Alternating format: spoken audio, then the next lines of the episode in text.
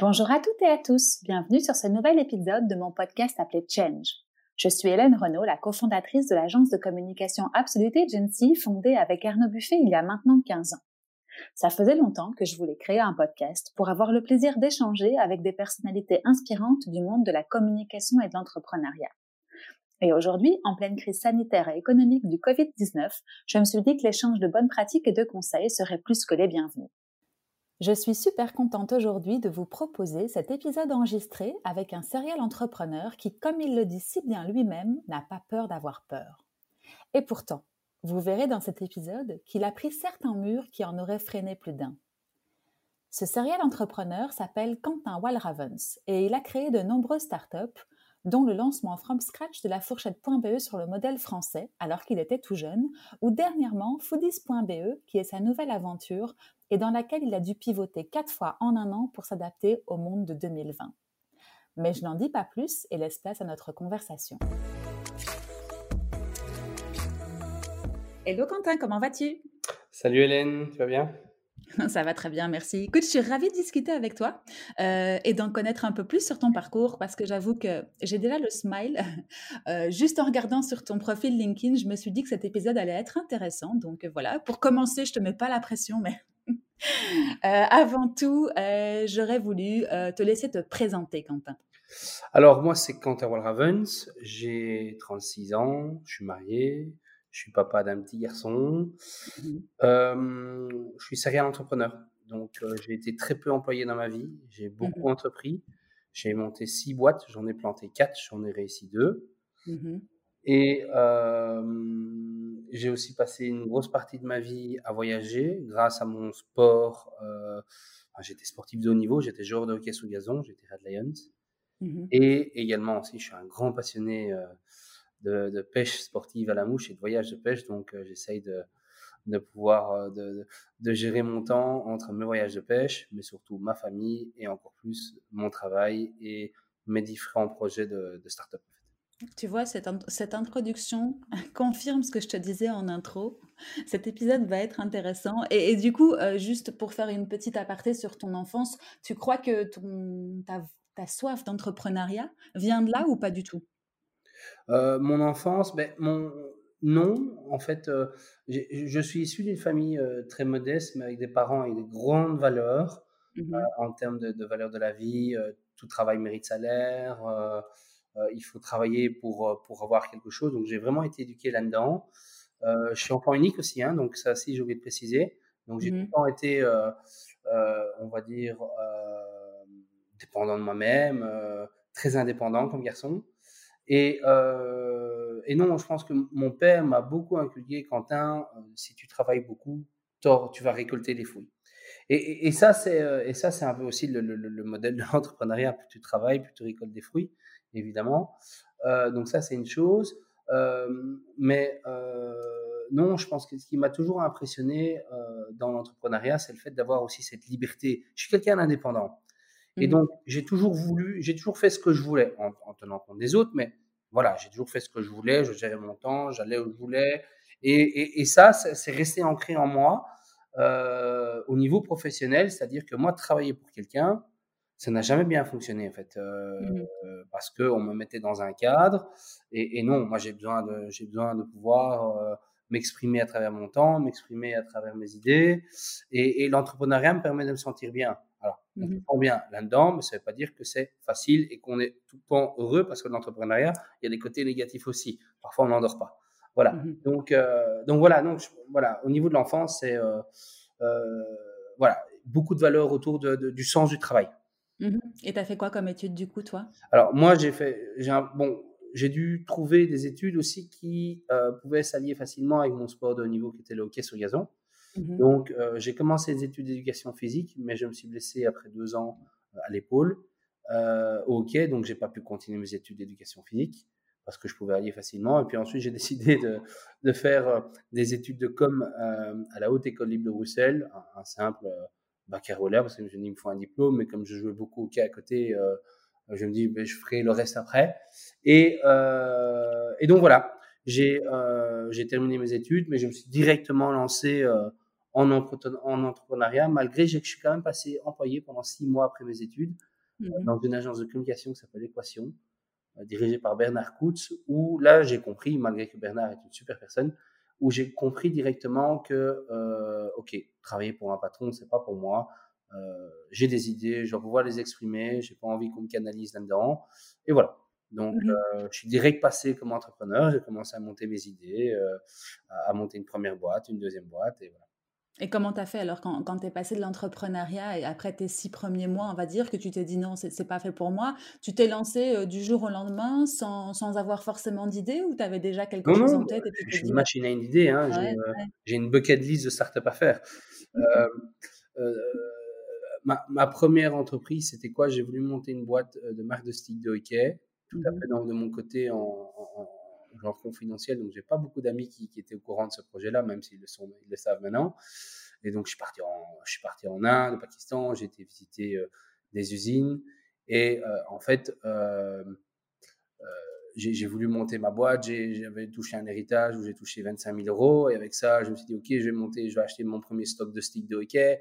Je vais devenir le, le je me prenais pour Steve Jobs et Bill Gates parce que j'avais 25 000 euros sur mon compte. Mmh euh, on va tout déchirer. Et en fait, euh, j'ai investi pour 24 euh, 000 euros de, matériel de hockey, 2 000 euros de frais, 1 000 mmh euros en cours de ma poche. Et je me dis, OK, on va tout commercialiser. J'avais un petit plan marketing et tout. Et ce qui s'est passé, c'est que le conteneur n'est jamais arrivé en Europe. Le conteneur, je ne sais toujours pas où il est. Mais non. donc ça, c'est ma première aventure entrepreneuriale. Il donc tu avais tout misé. Tu avais misé ce que tu avais, ta mise de départ, en tout cas, tu l'as perdu dans ce conteneur et tu l'as jamais retrouvé finalement. voilà, jamais retrouvé, je ne sais pas où il est. Premier échec. Voilà, voilà. Et donc. Euh, et, pourquoi tu dis que tu l'as fait en... l'entrepreneuriat Oui, bah oui, effectivement. Toi, tu t'es pas dit bon, j'ai pris un mur, c'est pas grave, je, je, me relève, je recommence, quoi, c'est ça? L'entrepreneuriat, c'est une succession de sur le fait de se relever, en fait. Mmh L'entrepreneuriat, c'est prendre des baffes tous les jours, mais grandir avec et, et, arriver à atteindre des résultats, mais tout en prenant des baffes. Encore maintenant, euh, même si j'ai un concept qui fonctionne plutôt bien, on prend des baffes tous les jours. Mmh Donc ça, c'est euh, c'est ça. C'est pas avoir. En fait, pour moi, l'entrepreneuriat, si je dois donner un premier conseil, l'entrepreneuriat, ce n'est pas avoir peur d'avoir peur. Mmh voilà. Si on a peur d'avoir peur, c'est mort. Mmh voilà. Donc ça, c'est un premier point important. Ouais, ok, d'accord. Et donc, du coup, euh, tu te relèves comment dans, dans ce cas-là en particulier quand, euh, quand, bon, je suppose que ça a dû être la grosse déception. En plus, tu étais, étais, jeune, si je comprends jeune, bien. Oui, j'étais jeune. Tu n'avais pas parlé à grand monde, tu n'avais pas l'ambition justement de partager ton projet? Peu de gens le savent. Là, je mmh bon, mes bons amis le savent, donc là maintenant je peux en parler, parce qu'il y a longtemps. J'en parle mmh quand on demande de raconter mon histoire. Mmh Peu de gens le savent de ça. J'avais honte. Je me prenais pour le king, de, le, king du stick de hockey et euh, hop, en, en, deux mois tout était capoté. Donc euh, voilà, j'ai même pas vu un. Euh, et tu avais arrêté le hockey en parallèle? Non, non, non, on continue à jouer au hockey de haut niveau. Hein. C'est pour ça que ça, ça, c'était facile à lier. J'étais en plein dedans. Euh, mmh j'avais une, une, chouette image dans le hockey, donc je pouvais euh, me servir de ça gratuitement, évidemment. Mmh et, euh, et, voilà. Donc, mmh donc ça, ça a été un moment très, très difficile. Et puis, directement, j'ai bifurqué sur un projet où j'avais besoin de peu de fonds. Et, et, et, en fait, c'était un peu la mode des restopass. Je sais pas si, si, si tu as connu ça. Donc, tu achètes un mmh. petit carnet à, mmh. à 35, ah non, à, à 50 euros et tu as pour euh, 3000 euros de réduction dans les restaurants là-dedans, dans ce petit carnet. tu arrivais avec ton petit carnet, bonjour, tu réservais, et puis voilà, j'ai droit à 30%, et avais, on te retirait ton coupon de ton petit carnet, et puis tu pouvais faire tous des restaurants qui étaient présents dans le petit carnet. Et moi, mmh. j'ai voulu lancer un concept qui s'appelle euh, qui était vraiment où je, je mettais auprès de la communauté du hockey qui, reprend, qui représente quand même 15 000 personnes à Bruxelles, euh, et, et tous leur, euh, leur, leur, les 15 000 joueurs de hockey et leur, et leur famille, donc c'est quasi plus de, allez, ça peut être plus de 100 000 personnes, mmh. et euh, où je proposais un petit carnet qui proposait des, des, des promotions, euh, des gens du hockey qui ont un commerce auprès des gens du hockey. Mmh. Voilà. Donc, avais monté une tu voulais monter une communauté autour Une communauté à travers un petit carnet, voilà. Les gens achetaient le petit carnet 50 euros, je le commercialise, 25 euros, pardon. Mmh. il y avait pour 2500 euros de réduction dedans. Mmh. Et, euh, et, les, euh, et je commercialisais ça au sein des clubs de hockey aussi. Et c'est les clubs de hockey qui le vendaient pour moi et ça les aidait aussi à récolter des fonds pour pouvoir financer leur école de jeunes. Donc, ça avait un, tout un, on va dire, une petite économie euh, circulaire là-dedans qui tournait bien mmh. et ça a cartonné en fait. Mmh. le premier, le premier Bibouki, donc le petit carnet, je les appelle Bibouki, mmh. ont eu un gros succès, je crois qu'ils ont vendu 10 000. Euh, mais, euh, mais voilà, c'était un travail de dingue de gestion. Et c'est là que j'ai appris le terme scalabilité. Mmh ce n'était pas scalable, c'était compliqué. Et j'étais pas encore dans ce modèle et ce concept de levée de fonds. Mmh j'étais bloqué, j'étais crevé, j'étais cuit après la première vente de mon book parce que je suppose que tu devais aller quasiment vers chaque partenaire, entre guillemets, pour aller leur, leur présenter le projet, parce que c'était pas très très connu à l'époque, je ah, suppose. c'était pas du tout connu, j'ai inventé un truc. Donc, ouais, c'est ça. Donc tu devais pousser chaque porte, les convaincre, les, les, faire signer, et puis ensuite mettre tout ça dans ton commercialiser les bouquins et faire le suivi de la logistique et de la comptabilité avec les clubs et tout ça. Et mmh. ça, c'était un casse-tête, c'était fatigant, j'étais épuisé. Et donc là, je me suis dit, waouh, euh, bon, euh, c'est pas possible, on arrête tout ça. Euh, fallait que je me réinvente et j'ai voulu bifurquer dans le digital. Et c'est là que, en regardant un peu ce qu'il y avait sur le marché, donc il y avait Groupon évidemment, mais il y avait aussi, je suis tombé par hasard euh, parce que je partageais un bureau à Lannes dans les, dans, dans, dans les anciens bureaux de Systémat. Euh, Systémat parce que c'est le monde du hockey m'a beaucoup aidé, dans, on en parlera après, mais le monde du hockey m'a beaucoup aidé au niveau relationnel dans l'entrepreneuriat. Mmh. Ça, c'est important. Euh, ce réseau-là m'a vraiment beaucoup aidé. Mmh et, euh, et, donc là, j'ai rencontré un gars qui s'appelle euh, Marc Gélance-Berger. Et euh, on discute, on mangeait notre sandwich ensemble. Il louait aussi un petit bureau là. Il lançait une boîte qui s'appelait bientôtvendu.com, euh, qui est une start-up de, de, vente de biens immobiliers. je pense que elle n'a pas continué, mais voilà. Et lui, il a un frère qui s'appelle Bertrand Gélance-Berger, qui est le premier fondateur de la fourchette en France. D'accord. Et il m'a présenté, hey, regardez mon frère ce qu'il fait, euh, il m'a présenté ici la fourchette, les restaurants avec promo, et c'était en plein dedans, j'étais en plein dedans, et c'était digitalisé, mmh. tout était automatisé. Et je vais, écoute, euh, je te mets en contact avec mon frère. Donc il m'a mis en contact. Et le lendemain, son frère m'envoie un mail, il me dit, voilà Quentin, j'ai fait un mail mon frère, tu m'as dit que tu lançais un business, que tu étais en train de lancer un business euh, à Bruxelles, un peu comme moi je fais pour la fourchette. On a l'ambition de s'étendre et de trouver un associé sur pour la Belgique, serais-tu intéressé? Mmh Belle opportunité. Il n'y euh, a pas de souci. Euh, quand est-ce qu'on peut se voir? Rendez-vous demain à Paris, 9h. Ok. et là, euh, là, j'ai laissé tomber tout ce que je faisais et je suis arrivé de manière très proactive avec tout un, un benchmark, un plan d'action sur le développement de la fourchette en Belgique, avec une vision sur le marché des restaurants, quels, étaient les concurrents, enfin tout le SWOT et tout ça. Mmh. Et, euh, et c'est comme ça que j'ai directement euh, séduit euh, par, par, le, par, par la proactivité que j'ai pu mettre et l'opportunisme que j'ai pu mettre, et aussi mon côté un peu sales et, et rassurant et convaincant et, battant, comme j'ai pu le montrer lors de mon, quand je pitché, quand je me suis pitché en fait, mmh mmh et, et j'ai pitché le marché belge pour voir il faut aller en Belgique. ils m'ont dit ok, go, on y va quoi. Avec quel âge là? Là, j'avais 25 ans. Oui, c'est ça. Donc, euh, rapide, parce que déjà, tu as rendez-vous du jour au lendemain. Donc, toi, tu dis oui. Et puis, euh, en, parallèle de ça, tu, tu prépares déjà ton pitch pour être prêt. 27 ans. 27 ans, Voilà. 27 ans. Mmh. Et donc, euh, top. Et ça t'a pas fait peur, toi, de toute façon Non, non. non. Ben, j'avais un peu rien à perdre aussi parce que j'étais. malgré que Bibouki avait fonctionné, en fait, le truc a bien fonctionné, mais c'était pas hyper rentable. J'ai perdu beaucoup d'énergie, j'étais épuisé. Et je me dis, je vais un. En fait, pour moi, être rentable, c'est quoi? Être rentable, c'est travailler un certain nombre d'heures et gagner beaucoup, que travailler beaucoup et gagner peu. Mmh quelqu'un qui est rentable, c'est quelqu'un qui gagne, euh, euh, on va dire, quelqu'un qui veut gagner 3000 euros par mois. Ben, euh, pour moi, s'il travaille trois jours par semaine, ben, pour moi, c'est bien réussir sa vie. Mmh voilà. Mais si quelqu'un qui travaille 3000 net par mois, mais travaille 7 jours sur 7, 12 heures par jour, qu'il arrête direct. Mmh c'est ce que je suis en train de faire pour l'instant encore. Mais bon, mmh. voilà, tu vois, c'est ça que je veux arrêter. Je veux euh, rentabiliser mes heures et voilà. Et donc, euh, et, donc je, voulais aller dans un modèle où, où il y avait aussi euh, une forte croissance qui était scalable. Voilà. Et, et donc, je me suis dit, OK, il y a un truc à faire. J'ai coupé mes notifs, mmh pardon. Vas-y, t'inquiète, t'inquiète. Voilà, vous pouvez connecter encore. Voilà, notification. voilà, ne pas déranger. Hop, voilà. Et, euh rappelle-nous juste, fais-nous juste le pitch de la fourchette à, au moment -là, à ce moment-là, le contexte juste par rapport à la France, comme ça on, on resitue un petit peu. C'était déjà bien, euh, bien en route? C'était déjà bien lancé et, euh, et, donc je me suis associé à eux pour pouvoir mmh lancer la Belgique mmh et ouvrir la première ville, Bruxelles, sur la fourchette. Mmh OK. Donc la fourchette, si on, rappelle, c'est la plateforme qui permettait de mettre en relation le consommateur et les restaurants et de faire des réservations par ce biais-là, c'est ça hein? Voilà, c'est ça. Mmh Donc la fourchette, c'est une marketplace, c'est un endroit où on peut, ça nous permet de trouver, comparer et réserver des restaurants en temps réel et parfois par à l'occasion d'avoir des, des, on va dire des, euh, des promotions sur des, des, tables qui seraient euh, invendues directement. Mmh c'est ça. Et donc le business plan de, de la fourchette se, se, commissionne sur le, sur le prix de la table. On prenait 2 euros par couvert euh, mmh réservé, honoré. Voilà. Mmh et donc j'ai lancé la fourchette from scratch. Et donc le, deal avec eux, c'est écoute Quentin, tu dois aller me chercher 100 restaurants en l'espace de 3 mois, partenaire sous la fourchette, et atteindre tes 1000 réservations. Waouh euh, c'était les trois mois les plus durs de ma vie.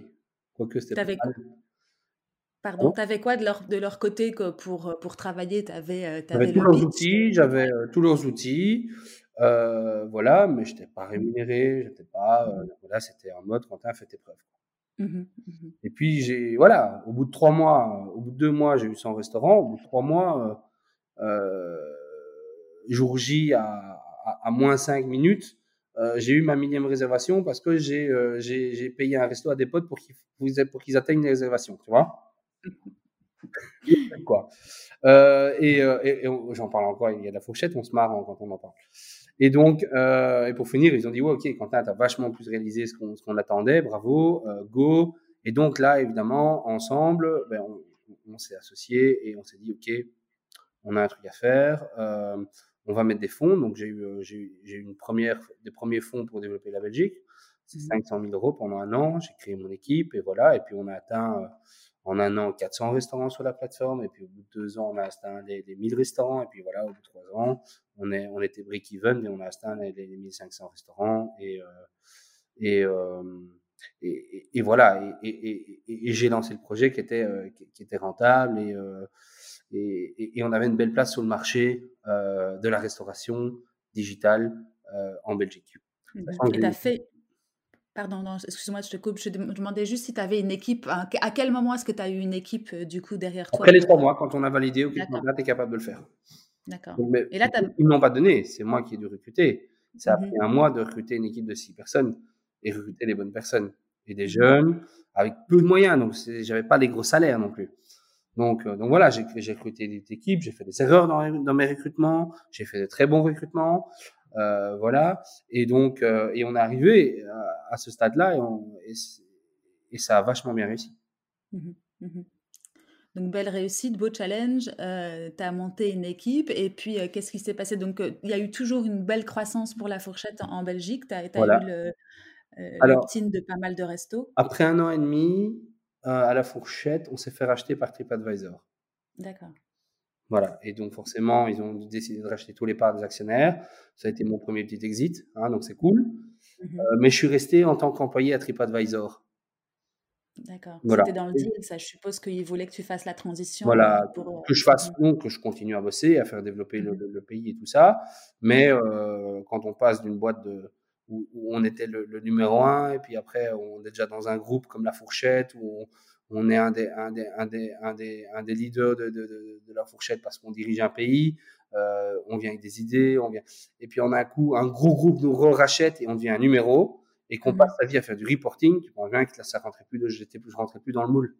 Tu avais perdu ta liberté. Voilà, j'avais perdu ma liberté. Mmh euh, et donc, euh, et donc j'ai décidé de, de, de, de, laisser tomber tout ça Mmh euh, de prendre huit mois de break pour souffler, mmh de me former, de prendre soin de moi et de voyager. Mmh et puis, euh, en voyageant beaucoup, notamment pour la, une de mes autres passions qui est la pêche à la mouche, j'ai remarqué qu'il était hyper compliqué, un peu comme pour les restaurants, mais il était hyper compliqué de trouver, comparer et réserver un, un voyage de pêche sportive. Et c'est là que m'est venue l'idée de lancer Fish Tripper. Ok, donc tu as vu euh, une opportunité, en tout cas un, manque, et tu t'es voilà. dit, bah, voilà. J'étais dans un contexte et j'ai remarqué qu'il y avait un, vrai pain sur le marché. Et donc, j'ai décidé de lancer Fish Tripper seul. ensuite, avec un petit fonds d'investissement et un startup studio pour m'aider, pour m'apporter les ressources technologiques, parce que je devais lancer une plateforme, une marketplace. Et, et, là, on a eu un bon décollage, super produit. Je me suis associé à un super mec, Maxime Jean. On s'est on s'est mis, euh, on a vraiment lancé une chouette marque, un chouette concept. On avait pas mal de trafic, pas mal de conversions. Euh, mais euh, mais c'était chaud quand même. Le marché était pas prêt et on brûlait beaucoup beaucoup de cash versus ce qu'on rentrait. Bon, quand on lance une marketplace, donc le concept de marketplace, ou qu'on lance une plateforme qui regroupe l'offre et la demande, faut savoir que ça prend du temps. Faut savoir que ça ça demande beaucoup d'énergie. Euh, beaucoup de dépenses au niveau euh, produit, donc c'est-à-dire produit technologique, au niveau tech, au niveau dev, pour mmh développer la plateforme, proposer la meilleure expérience client, tout ça.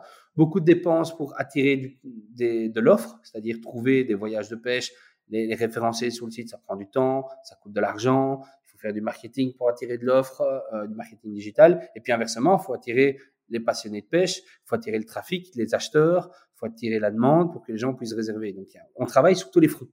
Mmh ce qui est marrant, c'est que dans tes trois, dans tes trois expériences, en tout cas jusque-là, jusqu'à Fish Tripper, tu as un peu la même, euh, euh, la même systématique. En fait, tu dois trouver d'abord des partenaires pour ensuite, tu dois trouver l'offre pour créer, créer la demande ensuite. voilà. et, souvent, les gens ont le problème, c'est qu'ils pensent. Alors, tu sais, c'est un peu comme la poule et mmh comme l'œuf et la poule. Mmh bon, l'offre, c'est l'œuf et, et, la poule, c'est la demande. Alors, pourtant, euh, c'est pas cohérent. Non, ce qui est hyper important, c'est d'abord avoir de l'offre sur une plateforme et ensuite d'attirer au fur et à mesure des gens pour qu'ils aient quelque chose à manger dessus. Mmh Ça, c'est la, la, stratégie d'une marketplace. Ça sert à rien de faire une super plateforme, de pas avoir d'offre et puis dépenser de l'argent et puis, et puis avoir 10 voyages de pêche dessus pour, euh, pour 1000 visiteurs. Oui, donc ton conseil, c'est d'abord d'étoffer au maximum ton offre pour avoir le, plus de possibilités possibles et devenir scalable. Alors, c'est là que la scalabilité rentre en jeu, je suppose. Voilà. L'exhaustivité, c'est la clé quand on lance une mmh marketplace. Mmh l'exhaustivité de l'offre. Mmh c'est hyper important. Mais donc, du coup, ça veut dire que tu dois travailler pendant quelques temps, on va dire, à vide, parce que le temps que tu compiles ton offre, ouais, c'est ça, tu n'as pas de revenus. Donc, euh, il faut quand même pouvoir gérer cette période de, transition, en tout cas du jour. Voilà en fait, on, lancer une marketplace, on brûle énormément de cash. C'est vraiment, euh, c'est fou. On a, on a levé, euh, on a levé 700 000 euros et, et tout a été brûlé en, en deux ans quasi. Voilà. Mmh et donc, euh, et puis, euh, il y a eu les orages de la vie un peu. Hein, j'ai bon, j'ai beaucoup travaillé. J'ai fait un, comme un, ouais, je, je peux dire, j'ai fait un burn-out mmh où j'ai dû prendre un break pendant un mois. Là, j'étais cuit, chez cuit. Mais j'étais cuit aussi pour plusieurs raisons. J'avais ma mère qui était malade, j'avais mon père qui était malade, euh, j'avais du côté de ma femme où euh, il y avait deux personnes malades aussi. C'était chaud, quoi. Mmh. Et, euh, et puis, euh, et puis, on avait du mal aussi à avoir un enfant. C'était très compliqué. Mmh. Et beaucoup d'échecs. Et puis, le business était dur. On voyait que, que, que, que, le cash descendait, que, que la caisse se vidait. Beaucoup de stress. Et, et à un moment, j'ai pris une décision sur, OK, bon, qu'est-ce que je fais? Et j'avais remarqué que je n'étais plus la bonne personne pour diriger Fish Tripper, en fait, mmh. sur le, mmh. sur, euh, parce que on a vraiment tout digitalisé. Et moi, je suis pas quelqu'un qui apporte un apport digital.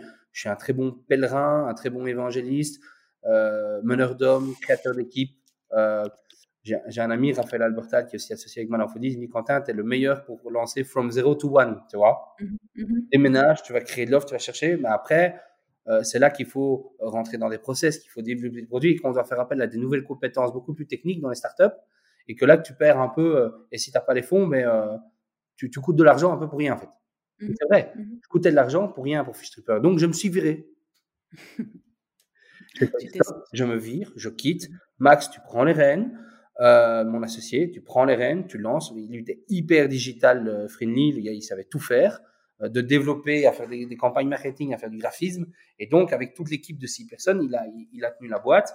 Et puis, euh, mais ça, c'était un peu de temps, donc c'était il, y a un an et demi. Et puis, mhm. euh, moi, j'étais toujours dans le board, j'aidais, mais euh, j'avais donné une grosse partie de mes parts pour qu'il puisse prendre le job. Et moi, je me dis, OK, je vais faire de la consultance à gauche, à droite en startup, que ce soit dans la restauration ou sur d'autres projets. Je me suis un peu amusé. J'ai soufflé aussi, mhm. parce que j'étais cuit. Je me suis retrouvé auprès de ma famille. Je suis je suis devenu papa quand je suis arrêté, donc c'est là que ça s'est décollé, débloqué aussi. Comme quoi, hein, tu vois. Mmh voilà, ma femme est tombée enceinte. Mmh Et puis, euh, le petit est né, je continue à faire la consultance, pas trop de pression.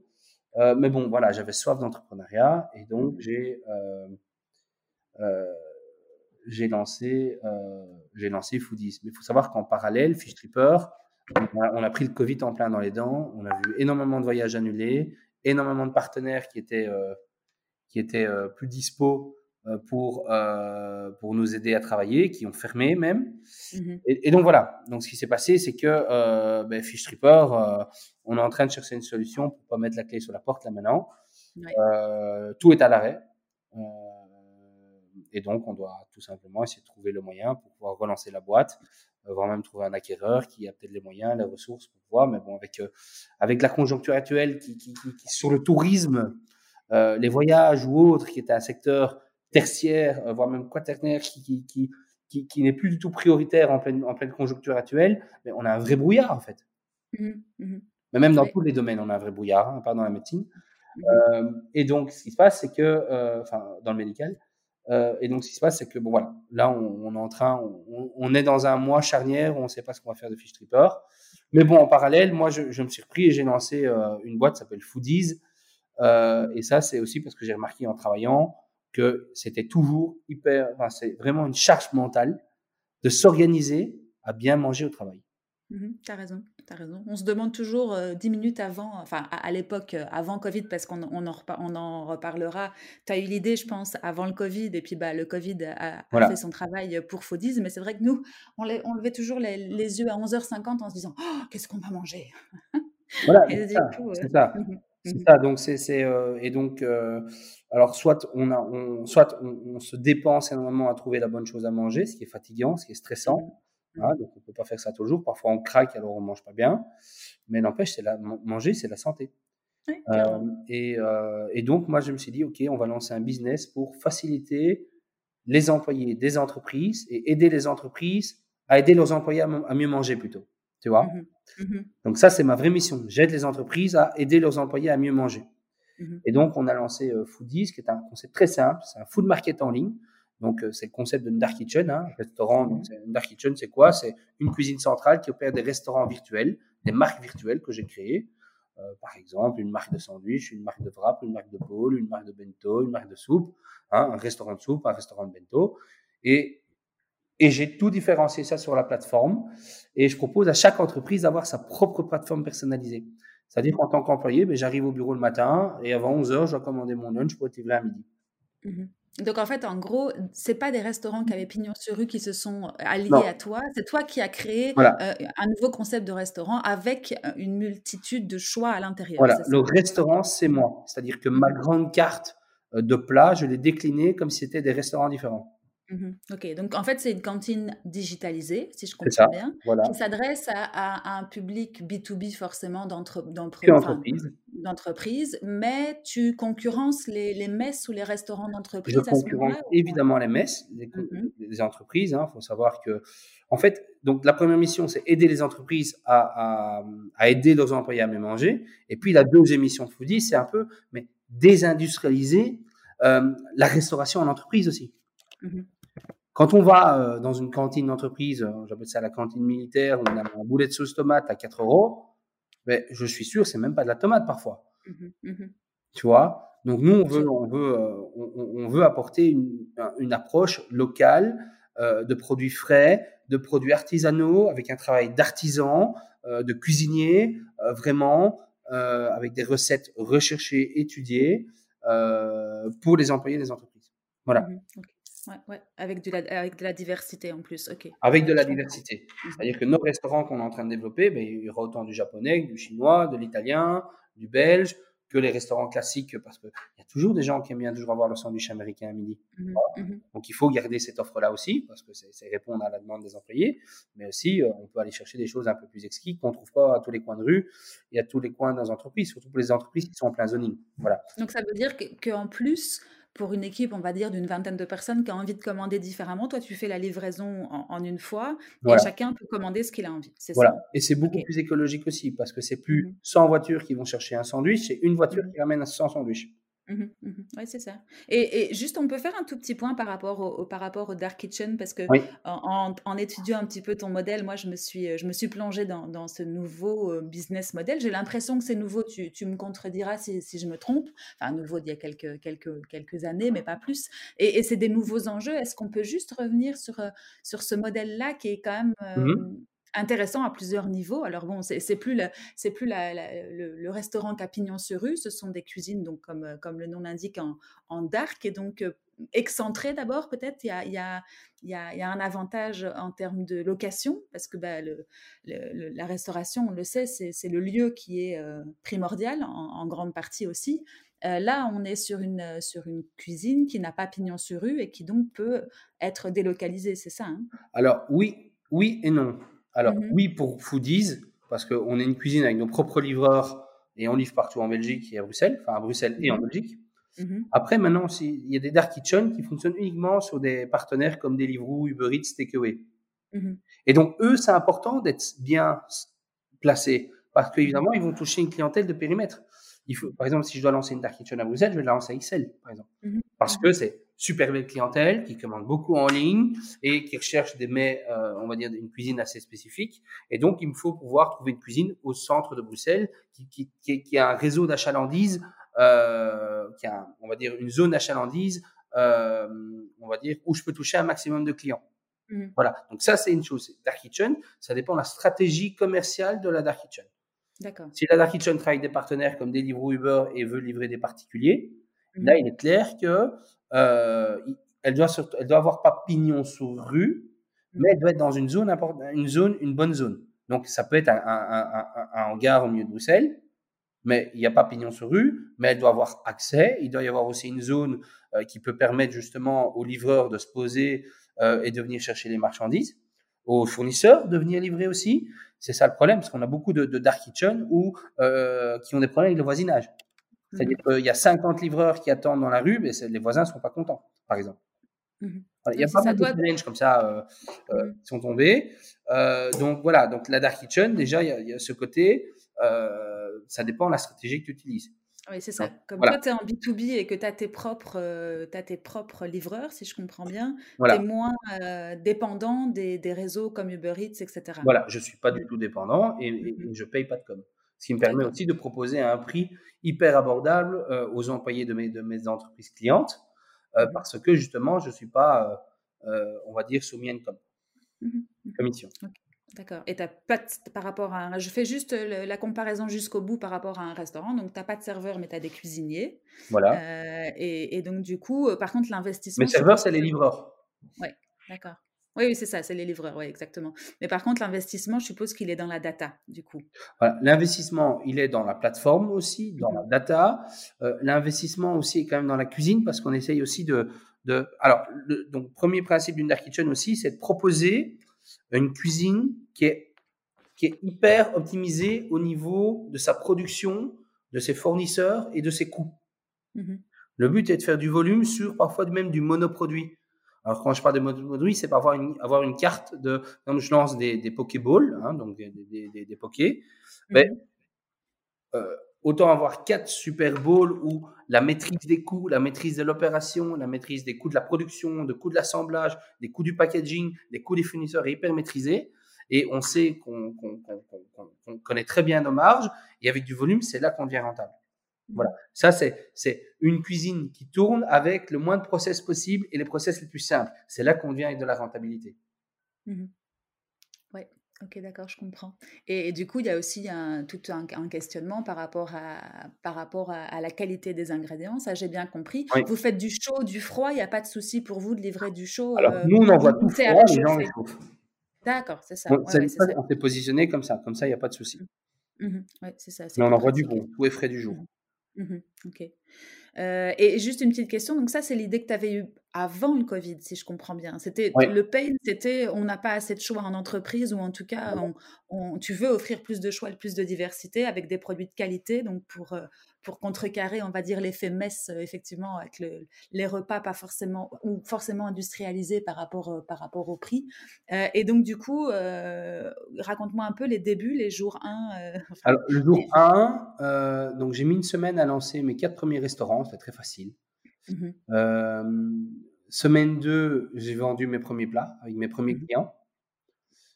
et au bout de six semaines, j'étais déjà à 150 commandes par, par jour le midi. Mmh et, on tournait à deux. J'avais un cuisinier et, et moi-même qui préparait les commandes et un, et, un ou deux livreurs qui, qui livraient les 4-5 entreprises différentes. Et puis, paf, donc j'avais, et, j'étais en train de recruter des nouvelles entreprises. Donc j'allais avoir, j'allais vraiment, on avait, on, avait le vent en poupe et paf, on s'est pris le Covid dans la tronche, c'est moi l'expression. Mmh. Mmh. Et donc là, évidemment, ça a été. Euh, ben, j'ai fermé deux semaines déjà, hein, quand, mmh. le confinement a commencé, parce que tout le monde à la maison, euh, on était complètement aveugle, avec pas, pas dans le brouillard, on était aveugle, on ne savait pas ce que ce virus était, si on allait tous mourir, si ça allait être la, pandémie, euh, on ne savait pas. et puis donc au niveau marché, je suis ok, on pose, et puis j'ai commencé à analyser, ben waouh, les familles des parents qui travaillent à la maison, qui ont leurs enfants à la maison, qui doivent faire du télétravail, mais ils doivent en même temps faire des courses. Ils ont peur de faire des courses euh, à cause du Covid parce qu'on ne savait pas trop. Ils doivent aussi s'occuper de leurs enfants, cuisiner ou autre. Je dis, OK, on va lancer un restaurant pour les familles en mmh. ligne, livré à la maison. Et donc, on a lancé euh, Tribu, qui est un, de mes restaurants qui existe encore, mais je l'ai mis en pause là maintenant. Euh, et Tribu, c'est quoi? C'est c'est un concept très simple, c'est des plats pour les parents et des plats pour les enfants. Parce que aussi, ce qui est bien, c'est quand on est parent, euh, on, cuisine des fiches euh, qui sont même maison ou même euh, industriels pour les parents, mais mmh. parfois on n'a peut-être pas le courage de cuisiner pour soi, donc on se met aussi à manger des fiches mmh Et donc, je me suis dit, mais on va proposer une offre à 12,50 euros pour les parents, une offre à 6,50 euros pour les enfants, des bons petits plats simples, cuisinés, avec des bons légumes, des bons produits, des produits locaux, et, et ça a cartonné. Par contre, c'est pas rentable, parce que c'est une livraison, enfin une commande, une livraison. Et donc, ça coûtait trop cher soit au client, soit ça me coûtait trop cher en livraison, je perdais mes marges. Et ça, c'est le principe. Sinon, tout le monde ferait de la livraison à domicile. Euh, c'est que ça coûte de l'argent, la livraison. Et donc, euh, je l'ai fait, et je l'ai fait en perdant de l'argent. Et je le savais que je perdais de l'argent. Mais la seule chose, c'est que je devais montrer que moi, Quentin, avec mon équipe de cuisine, que Foodies, pouvait opérer euh, kitchen, s'adapter et surtout faire du volume même si on perdait de l'argent. Donc moi, je, savais que je perdais de l'argent tous les mois, euh, mais c'était vraiment pour, euh, pour montrer et aussi montrer une courbe qui monte vers le haut quand j'allais commencer ma levée de fonds euh, en juin-juillet 2020, voilà, pour, ben, pour justement montrer, regardez, ok, on a une Covid, mais on, s'est dressé, on a quand même fait du chiffre, on faisait quand même plus de, plus de 300-400 couverts par jour, on tourne, quoi, même si on n'est pas rentable, regardez. Et voilà. Ça, tu, ça, tu dirais que c'est quelque chose d'important à mettre en valeur quand tu veux lever des fonds, l'adaptabilité, le fait de ne pas baisser les bras et de, de, de, pouvoir pivoter comme tu l'as fait, parce que ben, ce n'était pas ouvert quelques, quelques années avant le Covid. Enfin, tu as, as, créé Foodits quelques mois avant le Covid et, et bam, en une fois, tu as, dû pivoter, mais en deux semaines. Et, là, tu repivotes encore. C'est vraiment une faculté qui est, qui est importante pour les fonds, tu dirais? Ah, c'est hyper important. En fait, mmh il y, a plusieurs type d'entrepreneur. Et c'est pour ça que quand on entreprend, on ne doit jamais être seul. Hein. Mmh euh, parce qu'on ne peut pas répondre à tous les profils pour que lancer une bonne boîte. Hein, mmh les grosses boîtes, euh, rarement les gens se sont fait seuls. Ils ont toujours, des profils complémentaires. C'est pour ça que j'ai recruté un associé là maintenant qui est top, mmh qui, qui m'aide justement à compléter les grosses lacunes que j'ai dans d'autres domaines. Donc ça, c'est la première chose. C'est que moi, ma force, c'est que je lâche rien. Je suis un battant, je travaille et j'ai pas peur d'avoir peur de nouveau. Tu vois, je me suis lancé et, bon, c'est aussi le fait que j'ai des petites réussites avant, que j'ai pu, j'ai peut-être le luxe ou le confort de pouvoir oser entreprendre aussi. Hein. Faut, faut savoir aussi euh, une chose. Hein. Mais on était quand même dans l'inconnu, tout le monde, hein, au niveau marché, au niveau boulot, euh, euh, avec avec la conjoncture actuelle. Donc, mmh moi, ce qui est hyper important, c'est que quand on veut lever des fonds, c'est de montrer qu'il y a une croissance, qu'elle soit petite, grande, moyenne, mais montrer qu'il y a une croissance et qu'on puisse expliquer pourquoi ça marche, pourquoi ça marche pas. Et qu'on puisse aussi montrer des learnings. Et des learnings, ça vaut de l'argent. Ça, ça, ça, rentre dans la valorisation de la boîte. J'ai testé Deliveroo, Uber Eats euh, et Takeaway sur ma, avec Foodies, je les ai testés. mais ça vaut de l'argent de dire ça marche pas, c'est pas rentable, du moins avec ce que je fais mmh. ou avec ce que j'ai envie de faire. Voilà. Ça, c'est un learning, parce que ça m'a coûté de l'argent d'essayer. Mmh. Mmh. Donc, il y, a toute une série de learnings, euh, on va dire au niveau euh, voilà, il faut continuer à avancer pour un, pour faire des learnings, des learnings, pour valoriser ces learnings, mais aussi pour montrer une croissance, une courbe et montrer qu'on est capable d'opérer et d'aller chercher des clients et de, et de pouvoir tenir le, le, le, le flow d'un client du début jusqu'à la fin. Adapter ton produit au fur et à mesure du marché et de la conjoncture qui est pour l'instant est bien mouvante. Quoi. Ouais. Mmh voilà. Et puis bon, alors c'était un peu un match de ping-pong, hein, cette conjoncture. Hein. Hop, c'est déconfinement, ah, les entreprises reviennent. Donc moi, directement, mes clients veulent de nouveau que je travaille, mais en même temps, je continue à faire tribu. Donc à un moment, je savais pas faire les deux. Donc je dis, OK, je, je, repars dans les entreprises. Et donc, juin, juillet, août, septembre, hop, de nouveau, belle petite croissance, on décollait, et puis boum, reconfinement. Mmh et là, je fais, waouh ça c'est. Euh, et là j'ai failli, là j'ai dit stop, on ferme, on ferme et on attend. Mais euh, et c'est grâce à mes clients aussi que j'ai pu continuer à. C'est mes clients qui m'ont dit, écoute Quentin, euh, nous on doit absolument, on avait un événement pour pour les 20 ans de notre boîte. Et donc justement, il nous faut faire un truc. On doit livrer une apéro box, enfin un, un, apéro à tout le monde, euh, à 400 employés pour demain. Ok, je le fais. Et, et, donc, c'est avec mes clients en répondant à leurs demandes dans la conjoncture actuelle. Donc, c'est plutôt dire j'ai une idée, je vais la lancer et la tester auprès de mes clients. J'ai dit, j'ai été vers mes clients, comment est-ce que je peux vous aider maintenant? Qu'est-ce que vous avez besoin maintenant? En quoi Foodies peut vous aider? Et me dit Quentin, nous, euh, on a un lunch là euh, virtuel. Tu sais nous livrer un lunch à, à, à 50 adresses différentes en Belgique. Par contre, il y en a deux à Arlon. Ça va pour toi? Ouais, pas de souci, je fais. Mmh et de nouveau, j'étais parti en mode, on fait, on exécute, on amène une valeur, on calcule pas les coûts, on voit, on est en négatif, on brûle du cash, on a, on a des lettres de recouvrement, on paye ses fournisseurs à la bourre, puis de nouveau, on remet un peu d'argent dans le pot, on se rembourse parce qu'on a fait une grosse vente. Enfin, tu vois, c'est, c'est, c'est, c'est mmh un ouest, quoi. Mmh et, euh, et puis, euh, mais toujours aller vers l'avant, traction, traction, on monte, on monte, on monte. Et donc, c'est là que j'ai commencé à développer mon produit spécial confinement. C'est un produit qui s'appelle Connect Food, c'est-à-dire qu'on propose un catering pour tous les events et meetings virtuels pour les entreprises livrés à domicile. Mmh et je t'arrête juste parce qu'on va y revenir, mais je fais juste une petite parenthèse. Et un des learnings aussi pour les entrepreneurs, je pense, c'est ce que tu as cité il y a deux minutes, c'est d'apprendre en partageant avec le client ses, expériences, ses besoins. Et clairement, tu as été, au, as été sentir sur le terrain ce dont il avait besoin. Et comme tout fluctuait, ben, tu t'es adapté. Quoi. Donc là aussi, ça, c'est l'entrepreneuriat moderne. Belle adaptabilité. Ouais, ouais, maintenant, l'entrepreneuriat, c'est plus avant, j'ai une idée, je développe mon idée jusqu'au bout, et puis je vois mmh. si ça marche. Non, c'est mmh j'écoute un besoin, j'essaie de résoudre le besoin, et au fur et à mesure, j'essaie de le résoudre de mieux en mieux. Tu vois, le gars une voiture, je ne vais pas commencer à, créer une voiture directement, je vais d'abord lui donner un skateboard, tu vois. Mmh et c'est surtout la réactivité aussi, tu vois. Combien tu as créé de produits, en, enfin, de, de produits euh, à l'intérieur de ton J'ai pivoté Oui, c'est ça. Mmh et, ça, c'était, mais c'était la vision, au niveau de la stratégie, au niveau du budget, parce que relancer un produit, c'est au niveau du coût, il faut, faut re-shooter les produits, il faut repasser du temps avec le chef à faire du, du R&D dans la cuisine, du, du, recherche et développement dans la cuisine pour, euh, voilà, ça coûte, c'est des heures pour le chef. Donc, et chaque fois, et comme en, en, en, septembre, j'avais justement levé 200 000 euros et j'avais du mal parce qu'avec le Covid, tout était retardé. Euh, j'avais levé 200 000 euros auprès de, de, de, de Business Angel euh, euh, qui m'ont fait confiance dans mes expériences précédentes, malgré que Fish Tripper ont été un échec, ils, ils, ont continué à me suivre parce qu'ils n'avaient pas spécialement euh, l'idée, mais ils suivent aussi de l'entrepreneur. Mmh et, et, ça, euh, et ça, je peux pas le cacher. Alors, il y en a qui n'ont pas voulu me suivre parce qu'ils ont mal pris que Fish Tripper s'est planté. Et puis, il y en a d'autres qui m'ont dit, Quentin, l'exécution a été parfaite. C'est juste, voilà, pas de bol. Euh, les orages de la vie font que. Et, et voilà. Oui, et puis tu sais quoi, c'est aussi une mentalité très européenne parce que quand euh, tu es, quand es entrepreneur aux États-Unis, le fait d'avoir échoué, euh, c'est aussi valorisé. Alors que chez nous, bah, on te met un peu de côté peut-être ou euh, on n'a pas la même valorisation. Mentalité mmh. européenne, encore plus mentalité belge parfois.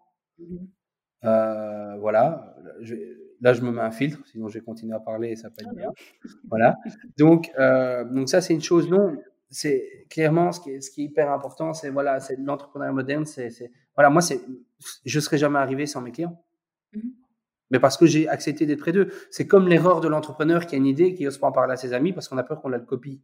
Mais non, justement, au plus t'en parles, au, mieux, au plus tu es confiant et au plus aussi on peut te dire stop, arrête euh, et on peut te remettre euh, droit chemin en disant écoute, t'es à côté de la plaque, ton idée va pas marcher. Et moi, je préfère quelqu'un me dit Quentin, t'as tort, ça va pas marcher, que quelqu'un qui me dise ça va marcher pour me faire plaisir.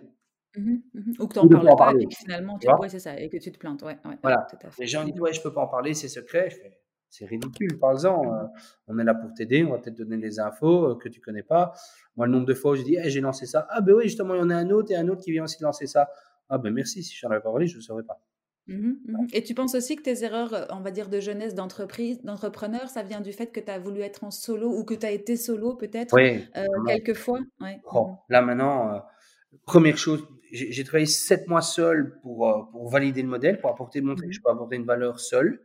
Et puis, direct en juin, j'ai commencé à recruter, à, recruter, à essayer de mmh trouver un, un, un, co-founder, un associé. Et comment tu as fait ça justement, si, je peux me J'ai tiré dans tous les sens. De nouveau, j'ai tiré dans tous les sens. J'ai été voir, j'ai été, été un peu, euh, euh un peu dans tous les râteliers. Mais pour finir, c'est dans mon entourage proche que j'ai trouvé euh, un gars. Euh, Thibaut, avec qui j'ai joué, contre qui j'ai joué au hockey pendant les années, qui était un très bon mmh ami, aussi un très bon ami à moi, qui était un pote, le mec, euh, euh, ingénieur de gestion, machine de guerre, grosse boîte de consultance. il est aussi dans, lancé dans l'entrepreneuriat mmh dans, la chaîne des restaurants Coquina à Bruxelles. Mmh et puis, et puis il est retourné dans un gros groupe qui s'appelle Burger Brand. Donc c'est toute la, c'est lui qui a développé avec avec avec un autre mec, mais c'est lui qui a développé, qui a fait développer la marque Burger King en Belgique. Donc il est passé de 3 Burger King à 46 en l'espace de deux ans. OK. La machine Aussi dans le monde de la foot, quoi. Et je suppose que de partager des valeurs sportives, arrête-moi si je me trompe, ça t'a aussi peut-être rassuré. Enfin, je suppose qu'il y, y, a des valeurs sportives qui se retrouvent dans, le, dans les valeurs de l'entrepreneuriat. Et du coup, c'est rassurant aussi de savoir que tu es sur des mêmes, mêmes bases. Valeurs de sport et valeurs de sportif, c'est pas la même chose. Non, des valeurs du sport de haut niveau. Mmh C'est-à-dire sens du travail, accepter, se remettre en question, accepter les échecs, accepter de perdre, euh, se remettre en question, doublement travailler, accepter les blessures, prendre soin de ça. Euh, voilà, prendre soin de ça, ne peut pas dire que j'ai tout le temps fait, mais. Euh, non, mais tu as su t'arrêter au bon moment pour te préserver et pour pouvoir repartir aussi. J'allais justement faire une parenthèse là-dessus et sur le fait que tu t'es arrêté, tu as su peut-être détecter, peut-être pour toi un peu tard, mais en tout cas, il n'est jamais trop tard pour, pour bien faire. Mais c'est aussi quelque chose qu'il faut, qu'il faut dire aux entrepreneurs, c'est qu'il faut s'écouter parce que vous êtes votre propre votre propre machine ou votre propre, comment on peut dire, outil. Votre corps est votre outil. Donc, c'est important, je trouve, quand tu as, as, fait cet aparté tout à l'heure sur, sur toi et que tu as dû prendre, on va dire, faire un pas en arrière, c'était pas forcément en arrière, c'était un, un, recul pour mieux continuer, en fait. Oui, tout à fait. À un moment, on est humain, il hein, faut mettre le corps sur pause. Hein. Mmh il mmh faut mettre le, cerveau sur pause, il faut, faut, un peu se calmer, il mmh. faut un peu revenir à l'essentiel aussi. Faut, la famille était tellement important. Revenir à l'essentiel, quoi. Revenir à l'essentiel. Et, et puis, euh, être entrepreneur, c'est sportif de niveau. Hein. J'ai un de mes, le président de mon board, il veut que ce soit confidentiel, donc je ne peux pas nommer, mais le président de mon board, qui est quelqu'un de très haut placé dans une grosse boîte ici en Belgique, mmh. m'a dit Quentin, tu prends pas assez de soin de toi là maintenant. Tu es en pleine Coupe du Monde, en plein jeu olympique là maintenant avec ta boîte, avec Foodies. tu dois prendre soin de toi. Tu es un mmh sportif de haut niveau, tu es un athlète d'entreprise prends soin de toi. Mange mieux, bois mieux, alors que j'aide les gens à mieux manger parfois, tu vois. Mais mmh. parfois, on, travaille tellement que pour soi-même, on ne fait pas attention. et surtout, les athlètes de haut niveau, ils ont des phases de repos aussi. Tu vois, c'est ce que je, c'est ce que je me dis aussi. Il faut pouvoir euh, se reposer pour mieux repartir. on ne peut pas faire un marathon. À un moment, j'ai dit, euh, j'ai pas pu revenir vers toi assez rapidement parce que j'ai dû faire un break. Mmh je me un peu durant les vacances et, et semaines passées, sachant qu'on a aussi la compta 2020 euh, à terminer. Donc, mmh. c'était beaucoup de taf. Et, euh, et voilà. Euh, euh, c'était. Et alors, c'était intense, quoi. 2020 était intense. Est-ce que avant de, de, de, de, revenir sur 2020, fin 2020 et 2021, tu peux juste me dire en quoi Thibaut et toi, enfin, quelles sont vos complémentarités et ce que vous faites au jour le jour dans Foodies en, en termes de, de, fonction, de rôle? Alors, Thibaut, cartésien, moi créatif déjà. C'est déjà mmh deux choses différentes, même s'il est créatif et que moi je peux être cartésien parfois. Mmh euh, mais euh, Thibaut, c'est le directeur général, en fait. C'est devenu le directeur général. C'est lui qui prend les décisions. Par contre, moi, je, je, je, je, fous le bordel autour, j'amène du business, je crée, donc je suis le CEO, je, mets la vision en place. Tu vois, j'ai mon gros paquebot, c'est moi qui, qui, qui est la barre en main, je vais tout droit, j'évite les icebergs, voilà. Mais par contre, j'ai euh, 3000 clients euh, dans mon bateau et ces gens doivent manger, doivent s'amuser, doivent consommer. Et donc ça c'est euh, et ça c'est Thibaut qui s'en occupe. Euh, c'est lui qui est le chef de bord. Quoi. Mmh s'occupe des clients de mon bateau. Mmh c'est comme ça qu'on. Moi je fais. on devrait faire ça et on devrait faire ça et on devrait faire ça. Et Thibaut derrière c'est oui mais non mais voilà. Mmh le mec il régule tout quoi. Moi j'avance et il ramasse la mienne derrière moi et il recadre tout derrière moi. Voilà. Complémentarité, parfait. Euh, top. Et donc maintenant, du coup, euh, bon, bah, comme tu l'as dit, 2020, ça a été un gros challenge. Euh, pivoter quatre fois, changement énorme et adaptabilité. Quelles sont tes ambitions maintenant pour 2021 que tu t'es un peu posé et que tu as pris le temps justement de faire le, faire le point? Ouais. Alors 2021, ce que j'ai envie de faire, c'est c'est continuer à, à, ce que Foodies puisse aider les entreprises euh, à aider leurs employés à mieux manger au bureau ou à la maison, hein, parce que c'est un peu comme ça. Donc on a une stratégie, euh, on a, là on a une stratégie bien fixée, c'est on va à fond dans le télétravail et que l'avantage c'est que nous on a développé les deux modèles, c'est-à-dire que si les gens viennent au bureau, on est prêt, parce qu'on on l'a fait. Mmh si les gens euh, retournent en confinement, ben, je suis prêt aussi. Donc on a les deux produits. Donc il peut se passer ce qu'il veut, nous, enfin il peut se passer ce qui va se passer, mais on est prêt. Dans les deux modèles, on répond aux besoins des entreprises.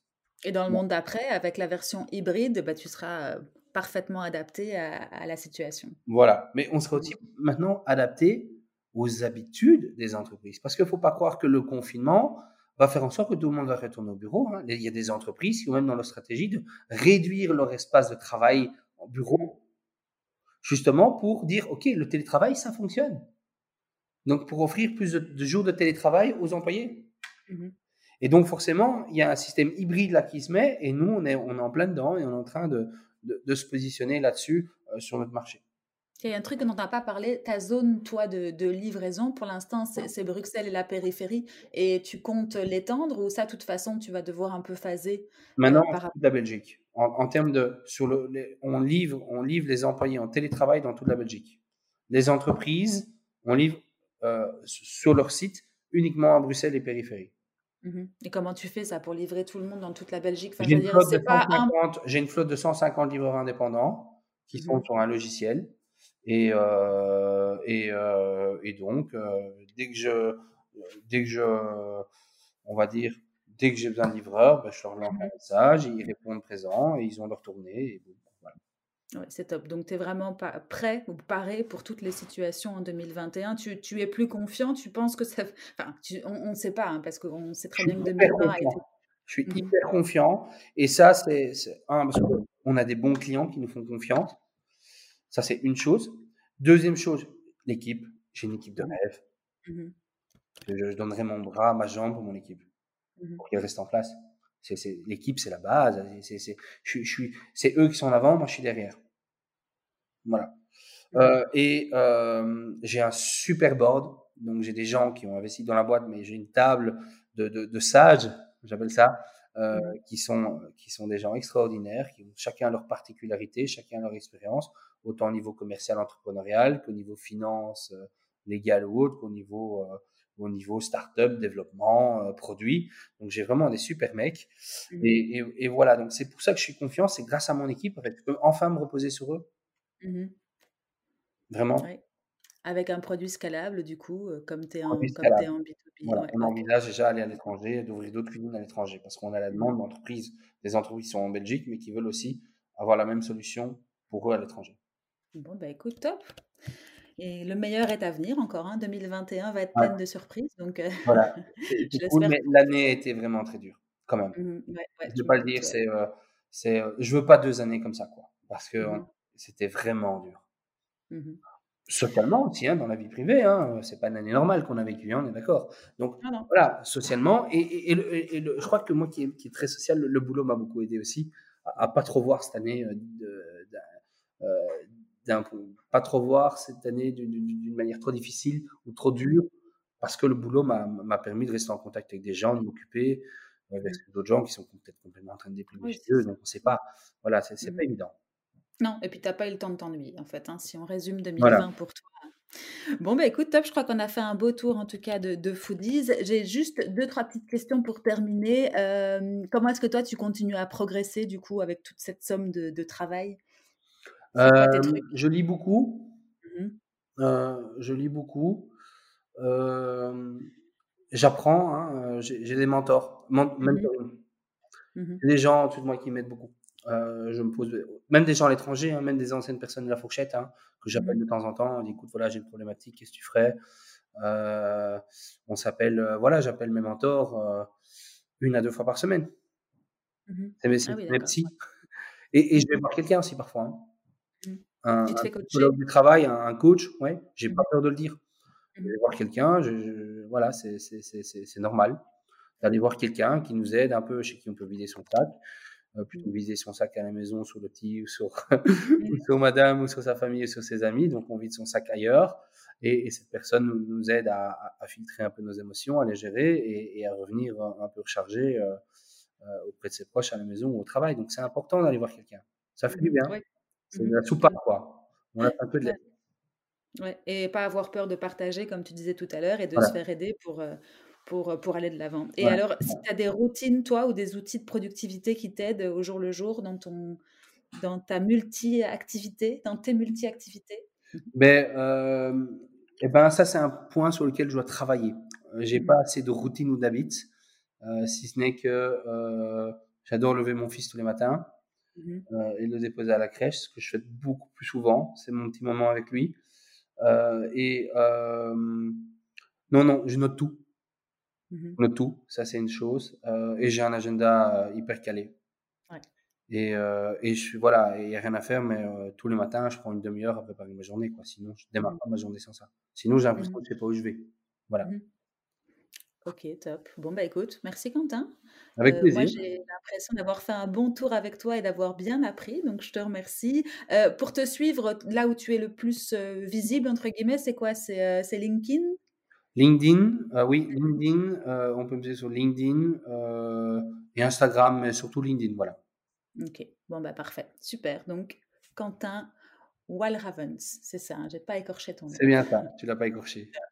Et le nom, le l'URL de Foodies, comme ça, si on veut te trouver, ça sera plus simple. Foodies.be, tout simple. D'accord. Ok, top. Eh ben, écoute, merci énormément pour ton temps et pour ton partage. Je sais que la journée était bien chargée et que le début d'année euh, commence fort. Donc, euh, merci beaucoup pour ton temps et puis à très bientôt, Quentin. Voilà, merci Hélène. Salut, au revoir. Salut. Et voilà, c'est fini pour aujourd'hui. J'espère que cet épisode vous a plu. Si c'est le cas, n'hésitez pas à me mettre 5 étoiles sur les plateformes d'écoute ou à le partager avec vos proches. À très bientôt.